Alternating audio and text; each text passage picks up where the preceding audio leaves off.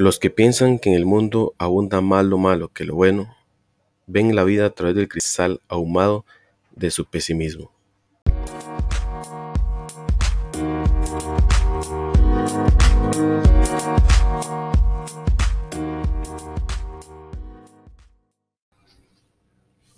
Hola amigos, estamos de vuelta.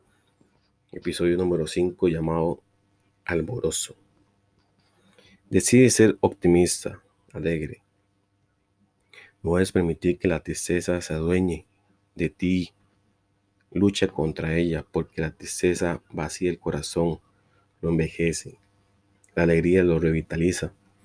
Tu salud mejorará notablemente si decides ser una persona alegre, no solo en los momentos de bonanza, sino también cuando el mar de tu vida está agitado. El corazón alegre es una buena medicina, pero el espíritu triste seca los huesos. La alegría y el odio son difíciles de ocultar. Pídele al Señor que te ayude a albergar en tu corazón solo la dicha. Así podrás mostrar en tu rostro la felicidad que es contagiosa y transforma el ambiente. Eleva el ánimo y alarga la vida. El odio lo único que hace es destruirte a ti y a los otros. Tu corazón debe bombear alegría, simpatía, aprecio, amor. Un corazón así vive muchísimos años. Colócate la meta de ser optimista y alegre. Mirar lo positivo de la vida. El lado bueno de las cosas.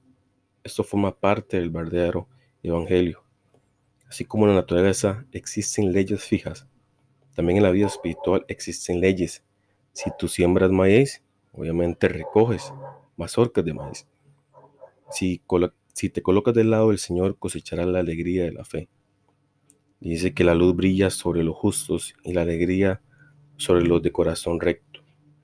Todavía tienes motivos para sonreír y ser feliz. ¿Vives? No puedes ver la luz del nuevo día. Respiras, te mueves, saltas como un cervatillo y tienes fe. ¿Puedes haber algo más hermoso en esta tierra? Qué importante es. Puedes darle gracias a Dios por todo aquello. Tu tristeza son las lágrimas del corazón el pañuelo para enjuagarlas es el amor profundo de Jesús. No te resistas a Él, gózate en tus promesas. Regocijaos en el Señor siempre, siempre.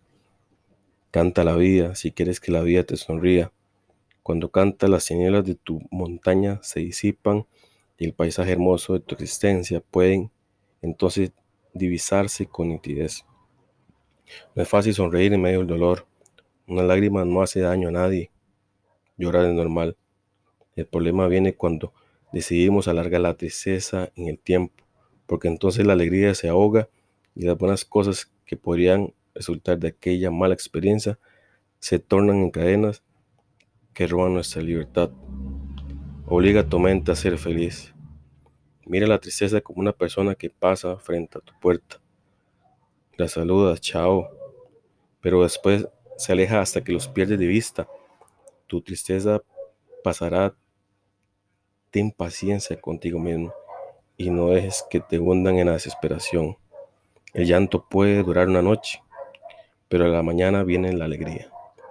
Los sentimientos, las emociones te invadirán constantemente, pero no debes dejar que llenen tu mente de nubes. Decide qué clase de sentimientos y emociones deseas tener Ora a Dios y pídele que te ayude a dominar tu tristeza. Tú también puedes hacer la misma experiencia que David. Entonces tú cambiaste mi tristeza en baile. Me quitaste el luto y me vestiste de alegría. Cuando estás triste, todas las cosas bellas pierden su encanto. Arranca la tristeza de raíz. Dios desea que seas feliz. La actitud externa que tú adoptes te influirá sobre tu mente y al contrario. Si tienes una buena disposición mental, influirá positivamente sobre tus actitudes. Cuida con tus pensamientos y emociones. Si hoy te encuentras triste y abatido, decide con la ayuda de Dios superar esos sentimientos. Obligar a tu mente a, estar alegre, porque de lo contrario estarás triste y abatido, pasarás a ser una persona triste y abatida. Tú tienes en tu mano la facultad de tener tu estado anímico con el color que deseas.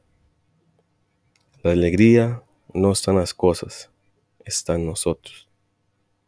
Recuerda que la alegría es el signo infalible de la presencia de Dios.